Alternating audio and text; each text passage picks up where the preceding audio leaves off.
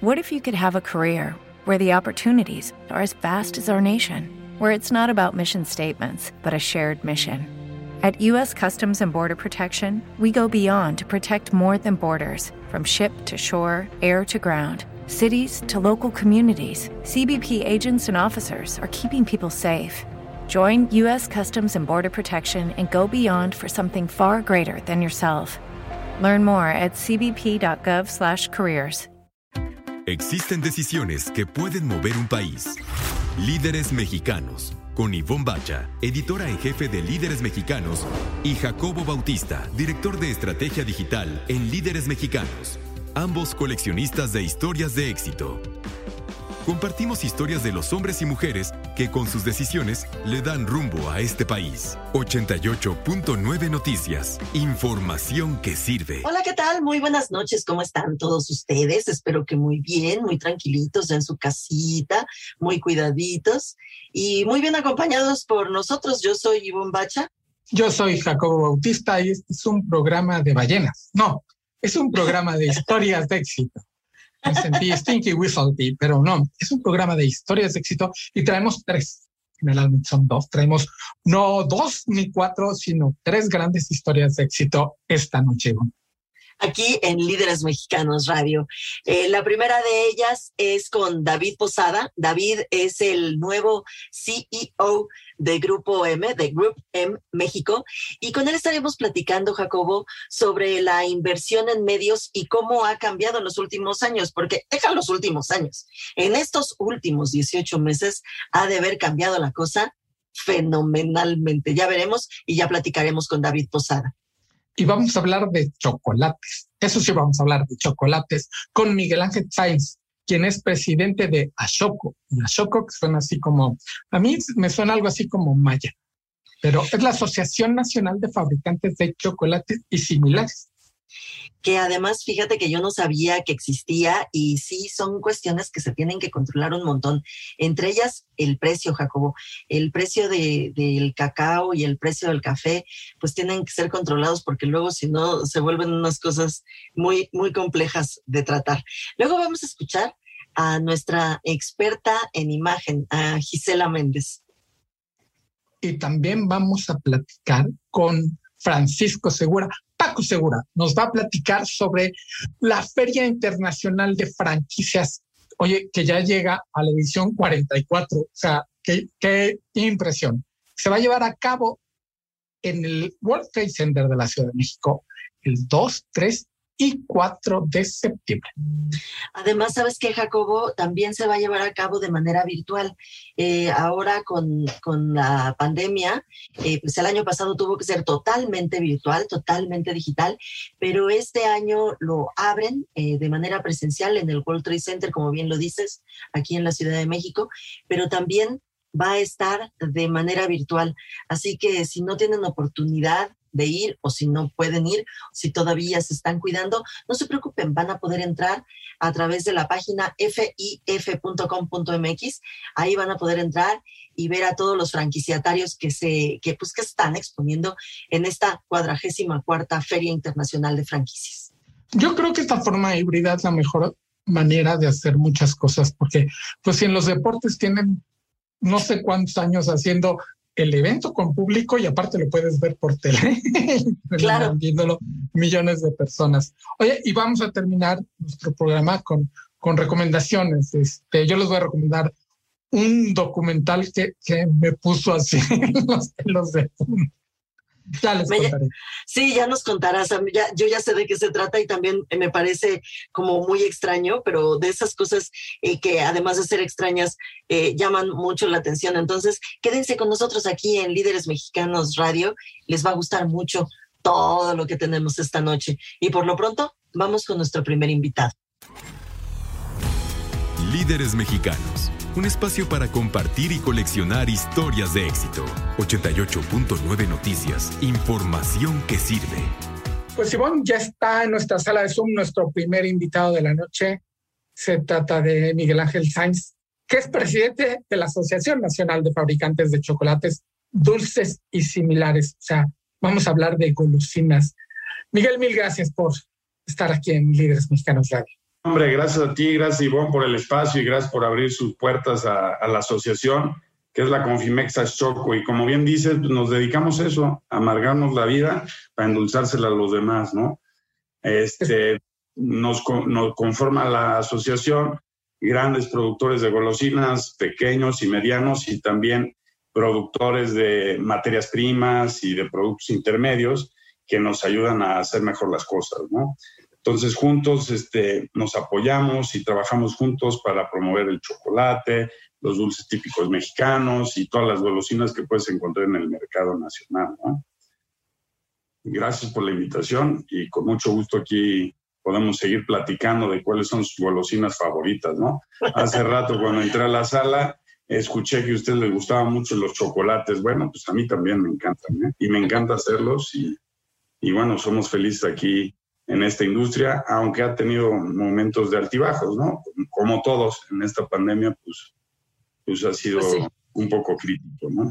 Estamos platicando con Miguel Ángel Sainz sobre, justamente ya oyeron sobre golosinas, sobre chocolates. Oye, eh, Miguel Ángel, yo la verdad es que eh, cuando empecé a, leer eh, tu semblanza y demás, lo que más me impresionó, no de ti, sino de todo este asunto del que vamos a platicar, es que exista la asociación. Yo no conocía que existiera la asociación y no sabía que se necesitaría, pero bueno, sin duda alguna eh, si está ahí es porque se necesita. Cuéntame un poco sobre la asociación y qué es lo que hacen. Y no solo existe, sino que lleva 85 años con nosotros apoyando a los industriales. Somos empresas que la mayoría llevan más de 70 años trabajando para ofrecerle a los mexicanos los mejores productos de confitería en el mundo, ¿no?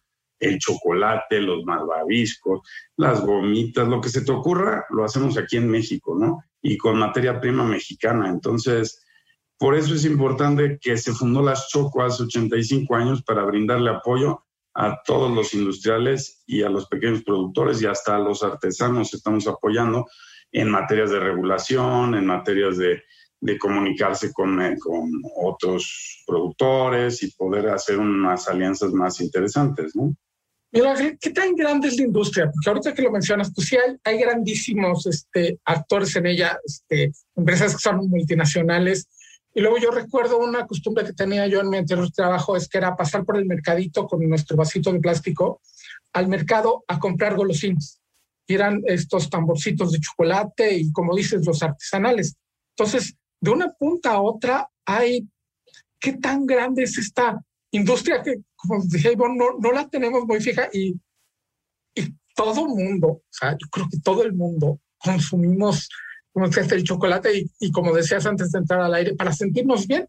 Fíjate que, que es una industria grande, son más de 35 mil empleos directos los que generamos y cerca de 100 mil indirectos que pues, nos ayudan mucho a, a llevar estos productos a todos lados, porque no solo es para el consumo nacional, sino que también exportamos mucha parte de la producción mexicana, se va al extranjero.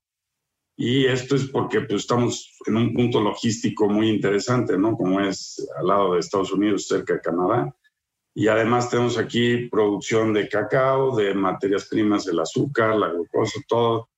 Todo, la verdad es que está muy fácil de adquirir aquí en México y por eso es que es tan interesante el mercado mexicano para la confitería. Y te decía, este, son cerca de 120 mil millones de pesos los que se venden en golosinas al año. Es, es bastante, es una buena cifra. Estamos platicando con Miguel Ángel Sáenz. Miguel Ángel, eh, ¿cuáles son los principales retos a los que se enfrenta la asociación? ¿Cuáles son eh, los principales, eh, digamos, sí, no, no problemas, porque finalmente, pues cada uno de estos son, son retos que han de ir solucionando poco a poco, pero ¿cuáles son los principales aquí en nuestro país? Bueno, fíjate que en los últimos años el cambio de la normativa de los etiquetados frontales fue, bueno, del etiquetado en general, no solo el frontal, fue un reto porque hubo muy poco tiempo para, para convivir los empaques, entonces fue un cambio que costó mucho, sobre todo en inversión, ¿no? En capital, porque a pesar de aceptar el cambio, prepararlo, no hubo un periodo suficiente de convivencia entre empaques para que pudieran deshacer, sobre todo las pequeñas empresas, sus inventarios de los empaques que ya tenían contratados, ¿no? Y ya no les dejaban pegar etiquetas, entonces no se pudo usar este material para entregar el producto y pues al final lo tienes que desechar, ¿no? O lo tienes que vender como si fuera producto reciclado, ¿no? Que obviamente pues, no es lo mismo que venderlo como producto final. Entonces ese fue uno de los retos pues, más importantes y que le costó mucho a varios de los asociados y que implicó nosotros acercarnos mucho a la autoridad para que pudieran extender periodos de convivencia. Al final, en abril se logró algo, pero igual las inversiones pues ya las teníamos hechas y ya habíamos hecho la migración a los nuevos empaques. Y la verdad es que ves en el mercado y ya todos, o la gran mayoría de los productos están cumpliendo con la norma 51. Entonces, ese fue el reto más fuerte de, además del de la pandemia, que bueno, ese de, tener cerrados los mercados, las escuelas, este, las fiestas, la no convivencia, pues sí afectó bastante a varios de nuestros clientes intermedios, como los mercados, este, las tienditas, y pues sí se han visto muy afectados. Este año afortunadamente vemos un poco más de dinámica y vemos que está despertando el mercado y junto con estos clientes que estuvieron sufriendo, ya están abiertos la gran mayoría y, han podido ofrecer nuestros productos. Y pues gracias a eso creo que la reactivación ha estado, ha estado mejor y nos ha permitido pues, vender nuestros productos a, todo, a, todos nuestros clientes. El mercado internacional de confitería pues es muy competitivo, ¿no? El principal insumo pues es el azúcar, ¿no? Entonces uno de los retos es adquirir azúcar competitiva en México pues es un mercado cerrado para los que producimos aquí adentro, entonces ese es otro de los retos, ¿no? El, tener precios competitivos para poder competir contra, contra los mercados internacionales, ¿no? Podríamos ser mucho más potentes si tuviéramos un mercado de azúcar más competitivo. Estamos en Líderes Mexicanos Radio a través del 88.9 Noticias, platicando con Miguel Ángel Sainz Trápaga, presidente de la Choco. Platicábamos antes de entrar este, al aire acerca de este que te hace sentir bien. Y yo me imaginaba que en la pandemia igual no había sido tan duro el, el, este, el golpe a la economía de estas empresas. ¿Cómo vamos? Porque y el camino a la recuperación, que me, me asombra saber que por en el tema del cacao no somos competitivos y siempre las escuelas me dicen, no, que el cacao mexicano y el cacao mexicano. Resulta que no somos este, productores, de los grandes productores, hay que andarlo buscando fuera. ¿Qué otros retos tenemos en cuestión, como ahorita decías, de la producción de azúcar? Sí, que también hay un, un tema ahí con los productores de azúcar, revoluciones y demás. ¿Cuáles son los, los caminos a seguir para que podamos producir y ser, no sé si autosustentables en el término de nuestras propias golosinas? Fíjate que ser autosuficientes, bueno, un buen chocolate también puedes distinguirlo por su cacao, ¿no? Y en México, pues el cacao es muy bueno, eso sí es una realidad. El cacao mexicano y el cacao de Tabasco son exquisitos. También el de Chiapas son muy buenos y funcionan excelente para hacer este, chocolates de alta calidad, son ideales, ¿no? Pero el tema es, si produces 120 mil toneladas o consumes más bien 120 mil toneladas de cacao y solo tienes una producción en el campo de 35 mil, pues quiere decir que tienes un potencial para poder cultivar cuatro veces más o poder producir en esa misma área cuatro veces más y ganar más. O sea, cada agricultor podría ganar más teniendo una participación más activa en ese, en ese canal, ¿no? Entonces yo creo que por ahí es lo que hay que buscar. El tema también es que pues, son plantaciones un poco viejas las de Tabasco y Chiapas, que no se han renovado y que además han pasado ya tres generaciones desde que se iniciaron con buen trabajo. Y eso implica que pues, se van dividiendo las parcelas y no son tan productivas y no pueden atenderlas o no es un negocio, porque al final, si vas a vivir de ello, tiene que ser un negocio, no, no como un huerto del patio de atrás, que muchos de, las, de los casos termina siendo eso, ¿no? Entonces hay que buscar un modelo de negocio que les permita a ellos ser mucho más eficientes y poder vivir de ello. Si logramos eso, que es lo que estamos buscando con algunos programas que han iniciado algunos de nuestros asociados como parcelas demostrativas donde ven qué tipo de, de, de cacaos o de injertos de cacao son los que mejor funcionan. Se están usando varios clones, se están trabajando muy de la mano con Zagarpa y varios institutos de investigación. Entonces, creo que ese es el camino para que sea un buen negocio para el agricultor tener sus fincas de cacao. Ese es el camino para hacerlo y producir más. Y bueno, también el tema es, no hay fuerza de trabajo en esas áreas. ¿Por qué? Porque tú dónde preferirías trabajar? En, el campo, a 40 grados con una humedad enorme, o prefieres irte a, a una plataforma de Pemex donde te pagan es mucho más al día de lo que te pueden pagar la, la plantación si no es eficiente y demás, ¿no? Claro, si lo haces como un negocio competitivo y tienes una parcela más grande que te permita tener, capaz que te haces más rico y, con más recursos que en la plataforma, ¿no? Pero si es una plantación de una hectárea, media hectárea, no hay manera de que sea sustentable, ¿no? Entonces es lo que estamos buscando promover. No es fácil, claro, el campo nunca es fácil, pero creemos que hay una oportunidad importante para poder surtir el mercado de chocolates en México con buen cacao, porque además la tierra mexicana da muy buen cacao.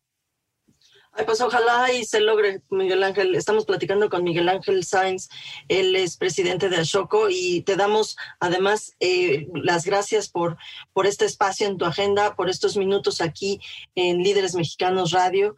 Eh, ojalá y sí se logre. La verdad es que eh, tienes un trabajo importante hacia adelante eh, y te deseamos muchísimo éxito y muchísimas gracias por estos minutos. Gracias a ustedes y bueno, los invito a descubrir cuál es su chocolate favorito. Hay que probarlos todos para poder saberlo, ¿no? Todos los voy a probar. Y también cualquier golosina, ¿no? Una al día es, es, es bueno, es sano porque nos recuerda nuestra infancia o nos recuerda momentos mágicos que hemos vivido en familia, ¿no? Entonces eso es a lo que los invito a descubrir nuestro, nuestra golosina favorita. Pues muchísimas gracias, Miguel Ángel. Por supuesto que lo haremos y por lo pronto nosotros vamos a hacer una pausa aquí en Líderes Mexicanos Radio en el 88.9 Noticias, información que sirve. Líderes Mexicanos, un espacio para compartir y coleccionar historias de éxito.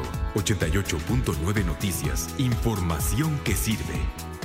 Y bien, ya estamos de regreso aquí en Líderes Mexicanos Radio en el 88.9 Noticias, información que sirve. Y están sentaditos en nuestra sala de Zoom, a, a quienes les doy una súper cordial bienvenida. Está Paco Segura, Francisco Segura y está Dayan Toranzo. Eh, Paco Segura es eh, actualmente es el director de Comexposium México. Eh, es una empresa de origen francés que es este, pues, de espectro internacional, así grandototes, pero sobre todo son los creadores de eventos feriales masivos y ahorita pues por eso estamos platicando con él porque estamos a punto de, de comenzar la cuadragésima cuarta Feria Internacional de Franquicias. Muchísimas gracias. ¿Cómo estás, Paco? Hola, mucho gusto. Gracias por la invitación. Pues te cuento que estamos súper emocionados porque la próxima semana, del 2 al 4 de septiembre, empieza la Feria Internacional de, de Franquicias en Ciudad de México, World Trade Center. Ahí los esperamos. Te cuento que, bueno, es un año de muchos cambios y muchas oportunidades. Reza el dicho de que crisis es igual a oportunidad. Es momento de demostrar que así es. Y gracias a la oportunidad que hemos tenido y gracias al apoyo de las marcas franquicias que están participando por confiar en nosotros y a sacar este evento adelante. Sí, porque han sido, han sido unos meses terribles, ¿no? La verdad es que como que nos agarró a todos así, ¿qué vamos a hacer? Así que qué bueno que lo pudieron hacer. Me estabas contando fuera del aire que es la segunda de manera virtual. Es correcto, la virtual ya empezó, es www.fif.com.mx. Ahí pueden aprovechar para también registrarse en el evento físico. En el evento virtual son cerca de 100 marcas y en el físico cerca de 200 marcas. Entonces es una gran oportunidad que tienes. Seguramente la primera eh, sorpresa que te vas a llevar es que muchas de las marcas que aparecen son mexicanas, son americanas y también de Centro y Sudamérica. Entonces tenemos gran, un gran abanico de oportunidades para los visitantes. Está padrísimo. Está padrísimo. Y, hablando de esas marcas y de esos éxitos, está ahí junto a ti, sentadita aquí también en la sala de Zoom, está Dayan Toranzo. Ella, Dayan, está al frente de una franquicia que se llama Los Dogos Originales. Muchas gracias, Dayan. ¿Cómo estás? Hola, muy bien. Buenos días. Muchas gracias por la invitación. Gracias, Paco. Y pues aquí entusiasmados de, ir a la feria. Eh, estamos pues muy, muy contentos de participar. Este es el tercer año que, asistimos, bueno, el cuarto porque el, pasado pues fue virtual, también ahí tuvimos muy buena respuesta. Entonces creemos que es un espacio, bueno, el más importante, ¿no? La, la feria más importante para exponer tu marca, pues a nivel nacional e internacional, ¿no? Esa es ahorita nuestra, nuestra meta. Estamos pues siguiendo todos los protocolos para, para poder asistir y muy contentos. Dayan Toranzo, ella está al frente de los Dogos originales, esta franquicia de hot dogs. Eh, la primera pregunta que te hago, Dayan, ¿por qué regresaste? O sea, después de la primera vez que fuiste, ¿por qué decidiste ir la segunda, la tercera y la cuarta? Seguro te fue muy bien. Así es, es el, un espacio donde además de poder exponer tu marca, eh, conoces también muchos modelos de negocio, conoces grandes empresarios, puedes obtener pues muchas experiencias de ellos y lo importante para nosotros pues fue poder, poder posicionarnos, ¿no? Ya, ya ser una marca reconocida, entonces este fue un espacio pues de los mejores, ¿no? Para poder eh, hacer esta presencia a nivel nacional. De contactos, pues obviamente hemos tenido muchos interesados en cada feria, más de, más de 100 contactos que, que hemos obtenido. Y pues eso es un, un gran logro para nosotros también. No, claro, por supuesto. A ver, nada más para darles una idea, queridos radioescuchas. Cuando fuiste la primera vez, ¿cuántos locales tenías y ahora cuántos locales tienes? Nosotros como historia empezamos en un carrito de, hot dogs, ¿no? Entonces, cuando iniciamos esta aventura de, la franquicia, teníamos tres sucursales, o sea, nuestro carrito y otras, otras dos sucursales, ¿no? Ahorita, actualmente tenemos ya ocho, ocho sucursales abiertas. Entonces, en la primera feria teníamos nada más estos tres, tres puntos abiertos y con el paso del tiempo crecimos a cinco y ahorita ya somos ocho. Pues muchísimas felicidades, Dayan Toranzo. Esto sin duda un súper caso de éxito, así que no dejen de, visitar de manera virtual y ojalá puedan ir eh, presencialmente al World Trade Center. Paco, Paco Segura, dinos otra vez, recuérdanos en dónde, cuándo, eh, está la, feria de franquicias? Es del 2 al 4 de septiembre, World Trade Center Ciudad de México. Se pueden preregistrar en www.fif.com.mx y tener las mejores opciones de inversión. Este costo de entrada te incluye todo el ciclo de conferencias gratis que vas a tener. Imagínate, amigo inversionista, escuchar de primera mano experiencias como la que acabamos de escuchar, que te motiven, seguramente si tu negocio no es la comida, vas a encontrar otra opción para ti. Recordemos que la franquicia tiene muchos mitos y también tiene excelentes realidades. Sí, no dejen de ir. Eh, Francisco Segura, eh, Dayan Toranzo, les agradecemos muchísimo estos minutos aquí en Líderes Mexicanos Radio y sobre todo les deseamos muchísimo éxito, que les vayan muy bien y por allá nos vemos. Genial, Ivonne. Gracias. Allá los esperamos. Gracias a ustedes. Nosotros eh, ahorita regresamos, no se nos vayan. Líderes mexicanos con Ivonne Bacha y Jacobo Bautista. Compartimos y coleccionamos historias de éxito de hombres y mujeres que con sus decisiones le dan rumbo al país. 88.9 Noticias. Información que sirve. ¿Listo para una comida de negocios? ¿Qué te parece si hoy te doy algunos tips para que triunfes en esta situación? Soy Gisela Méndez, consultora de imagen. Y obviamente para salir a comer, lo primero que te voy a pedir es la elección del lugar es fundamental. Escoge sitios abiertos, ventilados, aireados. Esto no solamente te va a dar seguridad a ti, sino también a tu acompañante. Saluda con la medida mínima de un metro cincuenta. ¿Cómo se logra esta? Si los dos eh, la persona que vas a saludar estira su brazo y hace un puñito, el famoso puñito. Esto es fundamental, pero es necesario que las dos personas estiren el brazo y ya lo saludas. Que no te dé pena, es, está totalmente válido. Hay que respetar las normas de los eh, restaurantes a los que nosotros acudamos, ¿sale? Entonces, sigamos con el cubrebocas, pero eso sí te voy a pedir que cuando te lo quites, que te lo quitas de los resortes, lo dobles por la mitad y lo guardes en la bolsa de tu saco o en los cubrebocas, hoy en los eh, guarda cubrebocas que hay últimamente. Hay un montón de diseños, pero aquí lo ideal es que lo dobles por la mitad y lo guardes. ¿Por qué? Porque se ve fatal que alguien busque su cubrebocas y este está esté hecho totalmente bolita. Eso no da una buena imagen. Entonces, lo doblas por la mitad y lo metes en tu en la bolsa de tu saco, te vas a ver genial.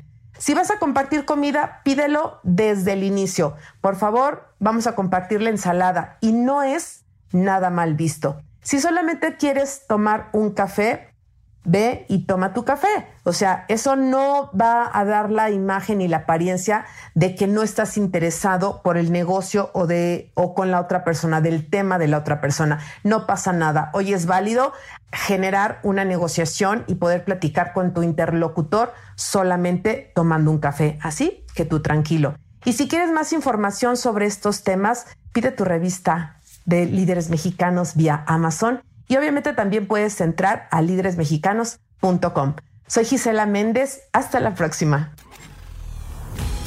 Líderes Mexicanos, un espacio para compartir y coleccionar historias de éxito.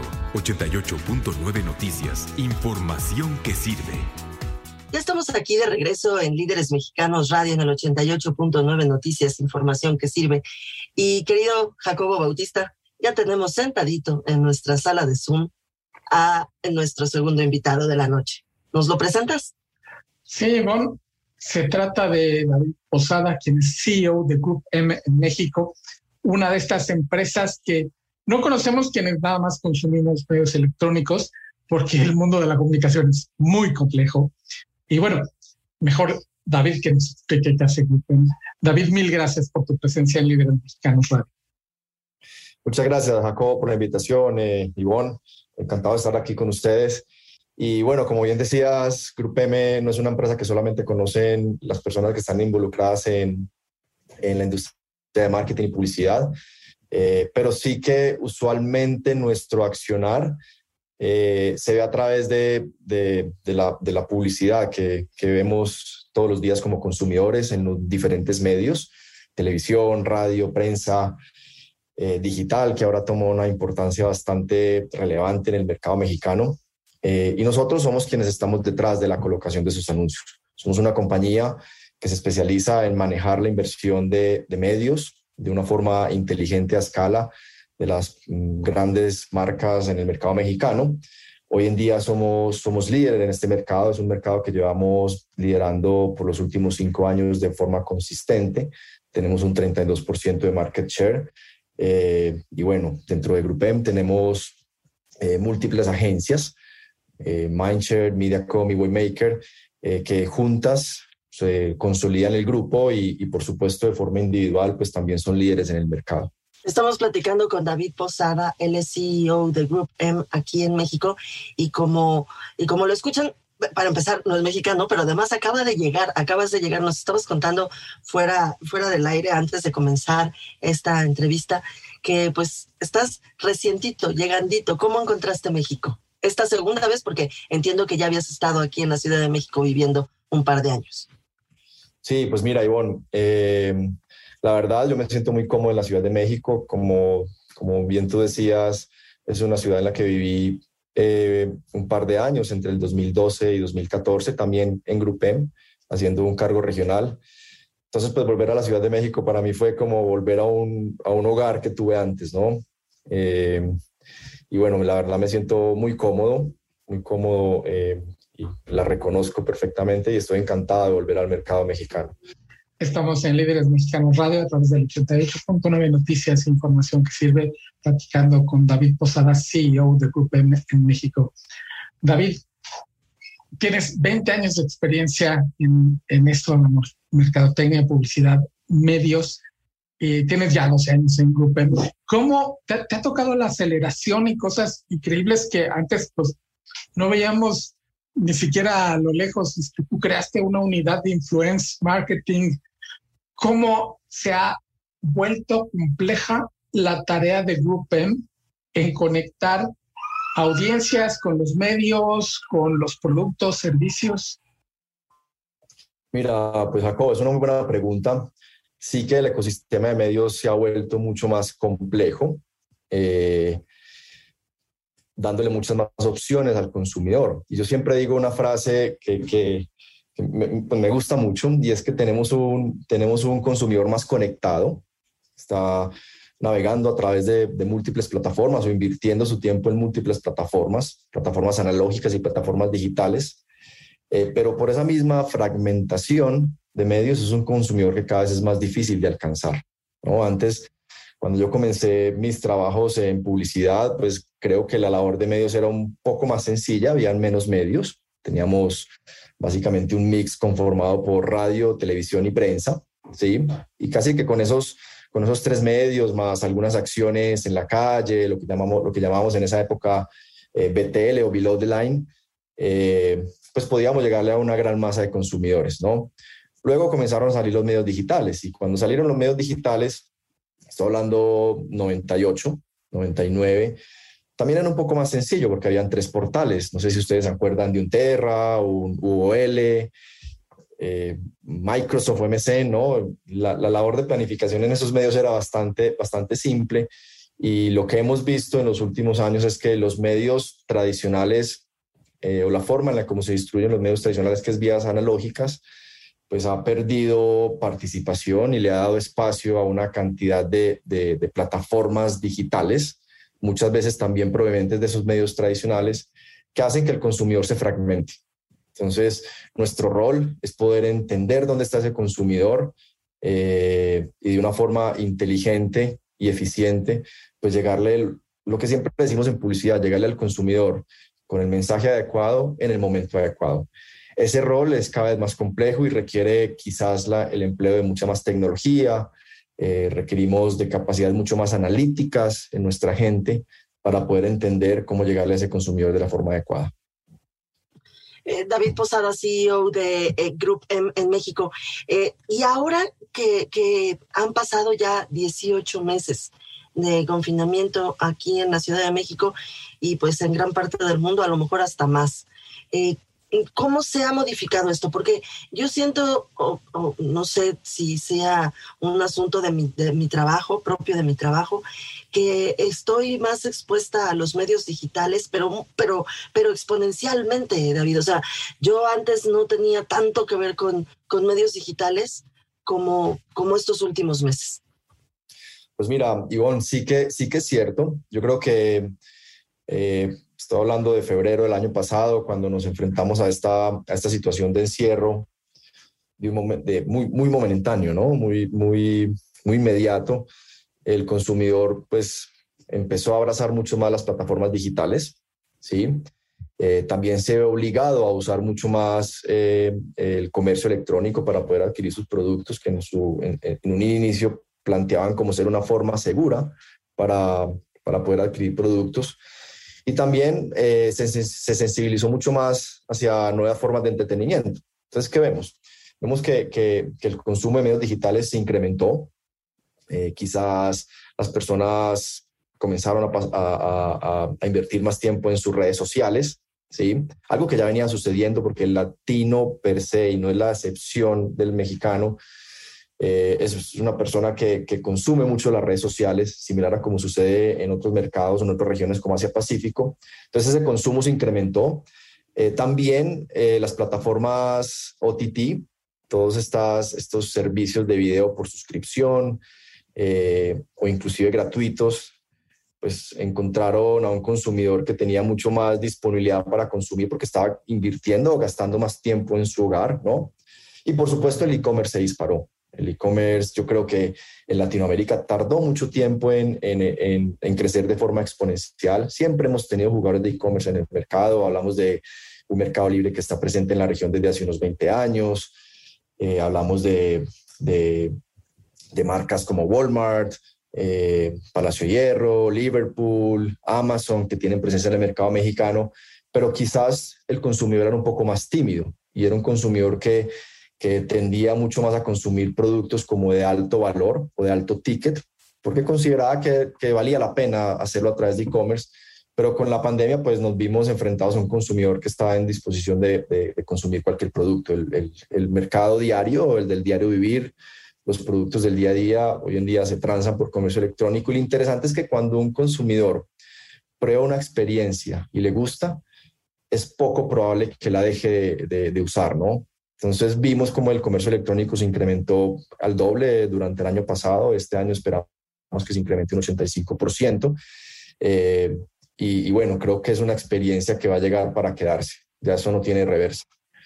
Estamos con David Posada, CEO de en México a través de Líderes Mexicanos Radio, aquí en 88.9 Noticias, información que sirve. Tienes que estar súper al día para saber cuáles son las plataformas que puedes ofrecer a tus clientes, ¿no? Sí, la verdad es un, es un reto para, para nosotros como marqueteros en este negocio. Yo creo que la, la, la, explosión de las diferentes plataformas que crece constantemente y todo el día salen nuevas plataformas, mencionabas por ejemplo Twitch, que yo digo que es una plataforma emergente, lleva un par de años consolidándose en México. Eh, y así sucesivamente salen, salen constantemente otras. Ahorita en día tenemos TikTok, que es bien famoso, tenemos, o tenemos unos retadores de TikTok como Kwai, por ejemplo, que se comienza también a, presentar como una, una plataforma de video corto bastante interesante. Entonces eso nos obliga a nosotros a estar constantemente investigando en el mercado. Y, mira, no hay una, a mí me preguntan mucho, yo vengo de, de, los medios digitales. Mi, mi, carrera profesional ha sido en su mayor parte trabajar con medios digitales, desde por allá cuando les mencionaban trabajar con Terra, UL, hasta hoy trabajar con el, la, el sinnúmero de proveedores que tenemos, ¿no? Eh, y me preguntan mucho cuál es la forma ideal para aprender de, medios digitales, ¿no? Y, mucha gente piensa que la respuesta puede ser, eh, eh, cómprate un libro, hazte una, hazte una, una, maestría en marketing digital, que está bien, no quiero desacreditar el estudio, que son muy buenas bases, pero resulta que para, para nosotros la mejor forma de, de, aprender de medios digitales es salir al mercado eh, y escuchar a quienes están poniendo el producto escuchar a los vendors, escuchar a las plataformas, eh, reunirnos con ellos, aprender de lo que están haciendo y, y, a partir de ese aprendizaje nosotros interpretar cómo las podemos usar de mejor forma para nuestros clientes.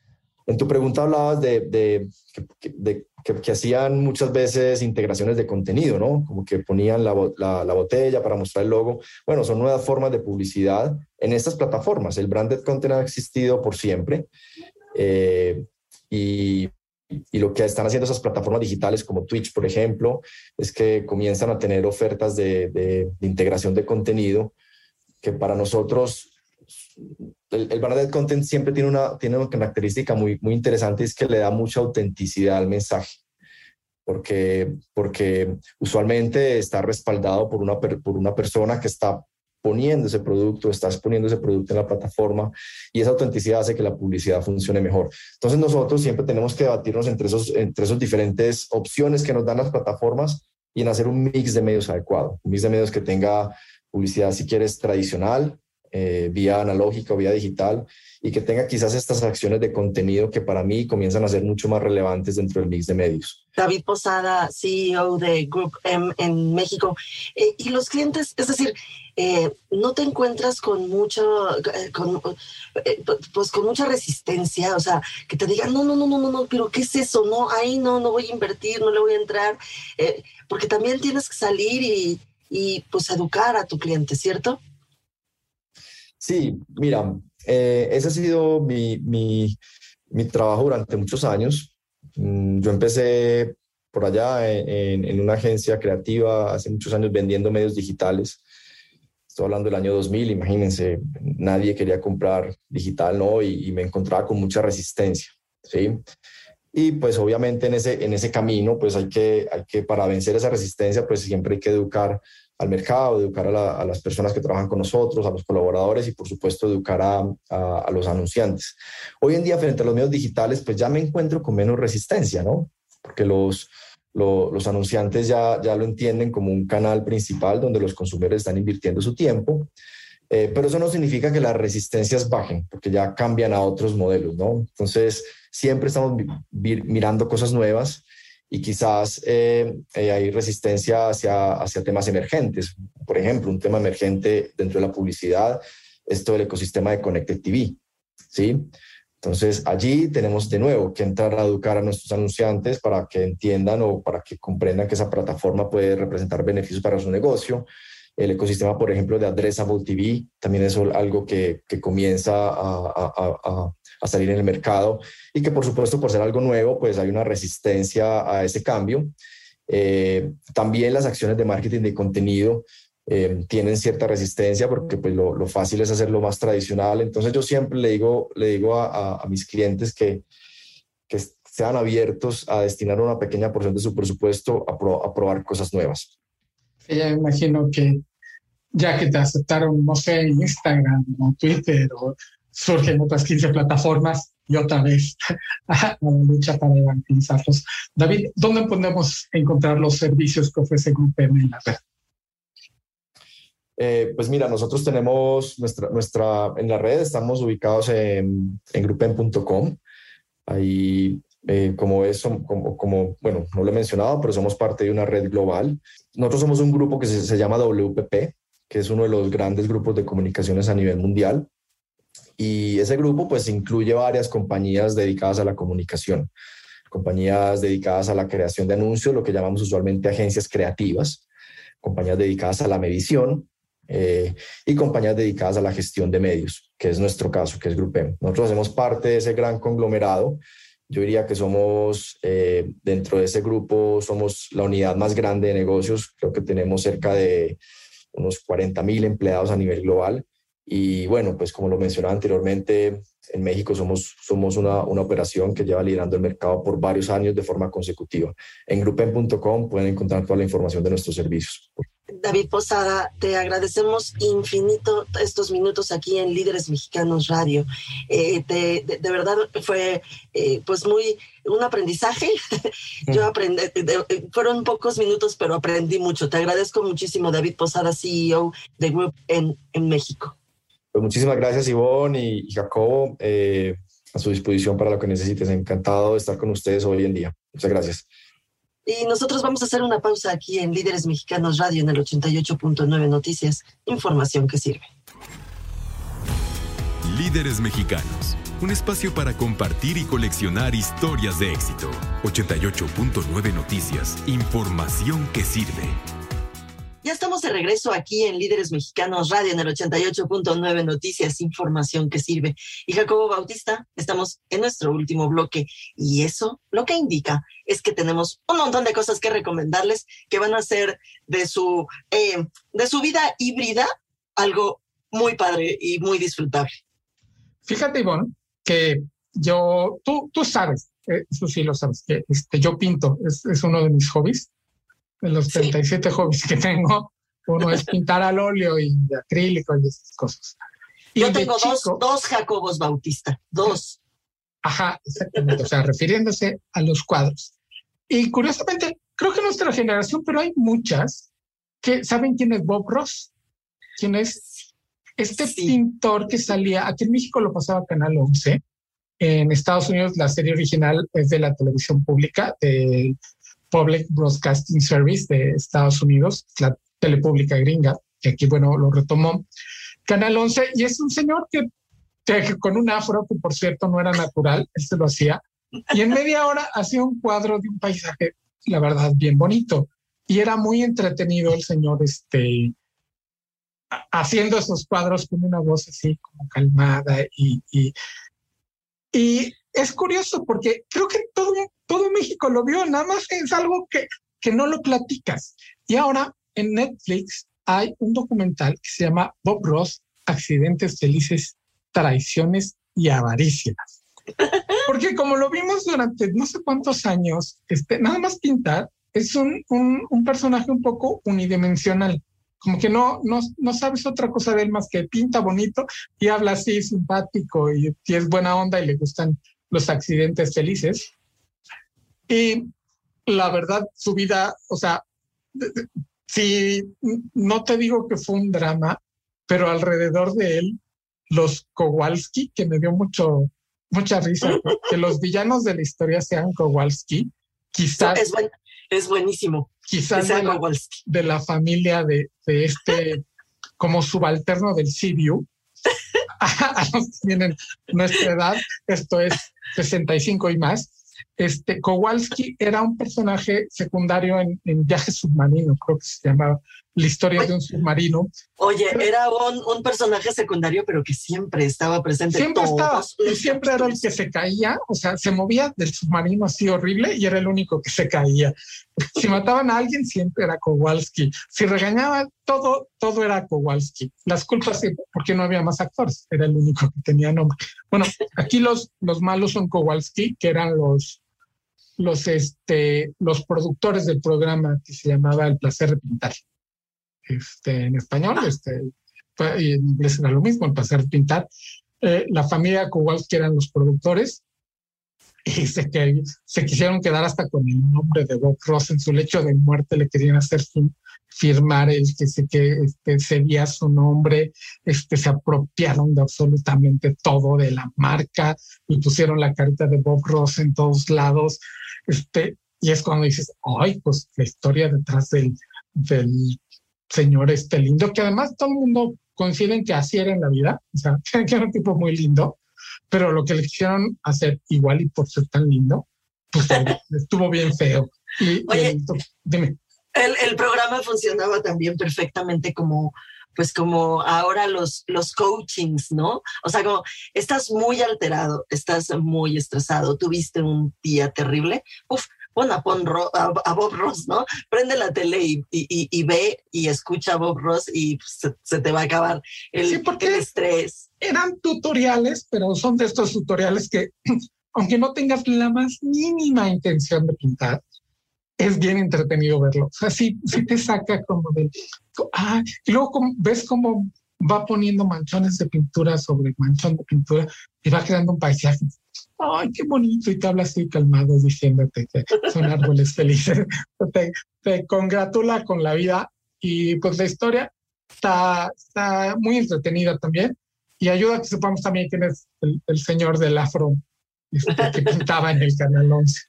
Oye, también vale muchísimo la pena hacer una reflexión, luego a ver si, si, si la hacemos un poquito más seria el asunto, pero en estos 18 meses que llevamos de confinamiento, no confinamiento, pero pues más, más confinamiento que cualquier otra cosa, em, este género del documental ha, la verdad es que ha crecido enormemente, cosa que me da muchísimo gusto, la verdad es que me da mucho gusto, porque porque se convierten en, series bastante más, eh, con más carnita, ¿no?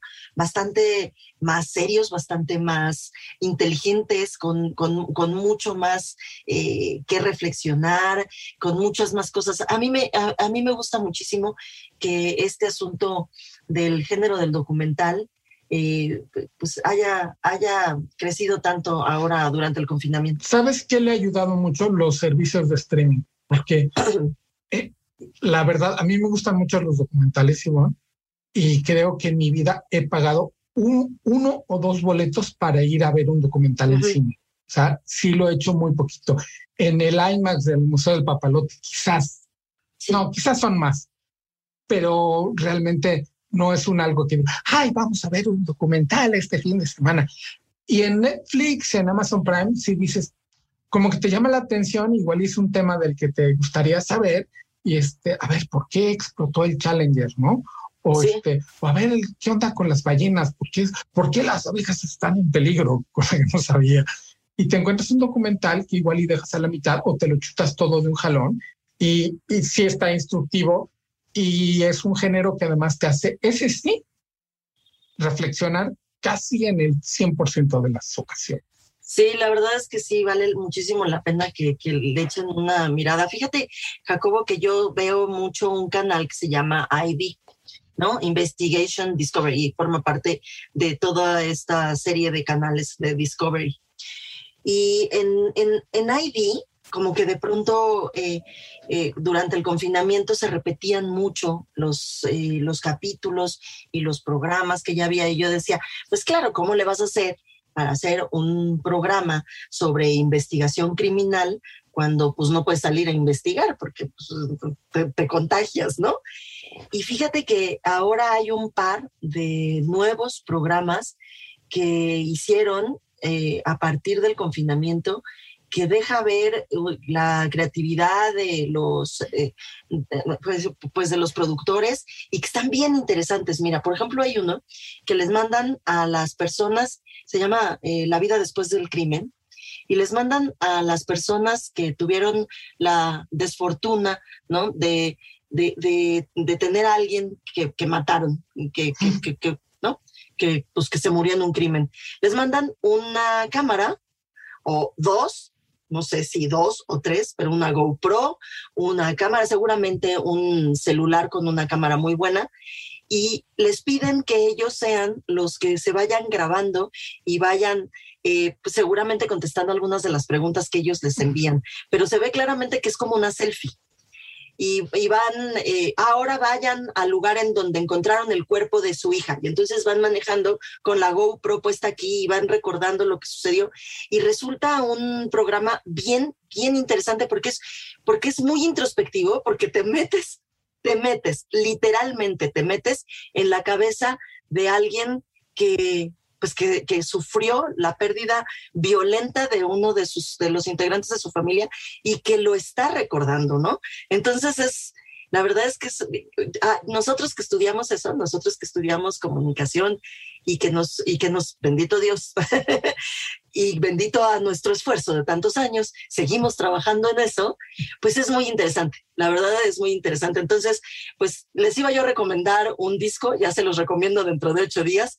Ahora les recomendé una nueva serie de ID que se llama Vida después del crimen y que es, hagan de cuenta, un documental selfie, un self-documentary, o no sé cómo decirlo, pero es algo de cuenta una selfie. Está padrísimo. Y, en esa recomendación, que además habla de innovación y de, cómo, cómo crear nuevos productos, pues llegamos al final de este episodio de Líderes Mexicanos. Muchas gracias, Jacobo Bautista. Descansa, que te la pases muy bien. Y ustedes, Radio Escuchas, eh, pues disfruten mucho lo que resta de la noche y nos escuchamos dentro de ocho días. Esto fue Líderes Mexicanos. Con Ivonne Bacha, editora en jefe de Líderes Mexicanos, y Jacobo Bautista, director de estrategia digital en Líderes Mexicanos. Compartimos historias de los hombres y mujeres que con sus decisiones le dan rumbo a este país. 88.9 Noticias, información que sirve.